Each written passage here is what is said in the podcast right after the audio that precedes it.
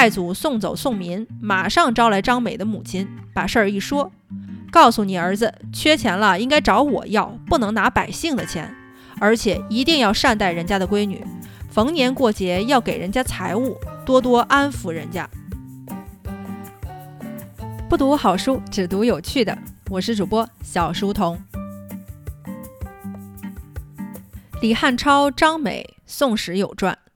欧阳修在《归田录》，司马光在《素水记文》里各自讲了一个故事，情节十分类似，但人物分别是李汉超、张美。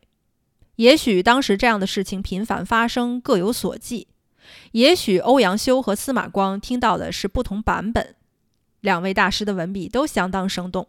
先看欧阳修在《归田录》里记述的故事：大宋初立，北边强敌主要是契丹辽国，边界在今天河北雄县一带。大宋的军事方略是先打南，后征北，因此北部边防以防守为主。李汉超是一员猛将，太祖钦点他为关南巡检使，监视契丹。关南是瓦桥、义金、峪口三关以南的地区。今天戏曲里唱的三关排宴就在这个地方。太祖给了李汉超三千兵将，给养由齐州供应，也就是今天的济南。齐州物产丰饶，赋税最多，又任命李汉超为齐州防御使，把一州的税赋都给了他，用来养兵。李汉超是个武将，做事不合法度。时间久了，关南百姓受不了他，就跑到京城找宋太祖告御状。一是告他借钱不还，二是告他强抢民女。太祖皇帝亲自接待百姓，还能做深入细致的思想工作，这恐怕也是超出了今人的想象。宋太祖听说有百姓来告御状，很是重视，就招入便殿，赐以酒菜慰劳，然后问道：“自从汉超驻扎关南，契丹人打过来几次呀？”百姓说一次都没有。太祖又问：往年契丹犯边，守将不能抵御，边城百姓年年遭受抢劫，那时候你们能保全财产和妇女吗？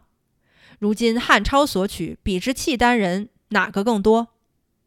又问那个告他强抢民女的人：你家几个女孩都要嫁给谁呀？百姓以实相对。太祖说。如此看来，你家女孩要嫁的都是些村夫嘛？这李汉超是我的贵臣，喜欢你女儿才娶她。女儿嫁给汉超，绝不能被抢，也不会没家。与其嫁给村夫，真不如嫁给汉超富贵呢。几个百姓听了，觉得也有道理，就高高兴兴地回去了。宋太祖快马派人去找李汉超：“你缺钱，为什么不跟我说？为什么要拿百姓的钱呢？”又赐以白银数百两，让他自己去还给人家，好让百姓感谢于他。李汉超感激涕零，发誓以死报效太祖。司马光讲的是人物不同，情节也略有差异。在《素水记文》里写道：张美为沧州节度使，沧州东边的河间县也是辽宋前线。百姓有人上书告张美强抢民女为妾，同时还告他强借民财四千吊钱。宋太祖招来上书的人，讲道理说：“你们沧州张美未去之前，百姓平安吗？”回说不安。又问张美去了之后呢？回说他来了之后，再无契丹兵来劫掠。太祖说：“如此说来，张美救了你们沧州人的命呢，好处也太大了吧？虽说娶了你家女儿，但你不该怨他呀。现在你要我贬他、杀他都可以。”我不心疼他，但是我心疼沧州百姓啊！我马上跟张美约法三章，让他再也不敢侵犯百姓。太祖又问：“你女儿要多少嫁妆？”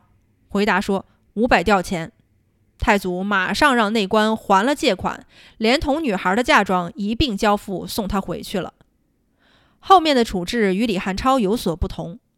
太祖送走宋民，马上招来张美的母亲，把事儿一说。张母叩头谢罪，说：“老身人在京城，不知道他干了这种事儿啊。”太祖赐给张母一万贯钱，让他交给张美，把该还的债都还了，并说：“告诉你儿子，缺钱了应该找我要，不能拿百姓的钱，而且一定要善待人家的闺女，逢年过节要给人家财物，多多安抚人家。”张美听说之后吓得够呛，从此低调做事，廉洁奉公，再也不敢乱来。张美在沧州十年，世人称之为沧州张氏。这两个故事，一个是欧阳修讲的，一个是司马光讲的，都是有凭据的人应该确有此事。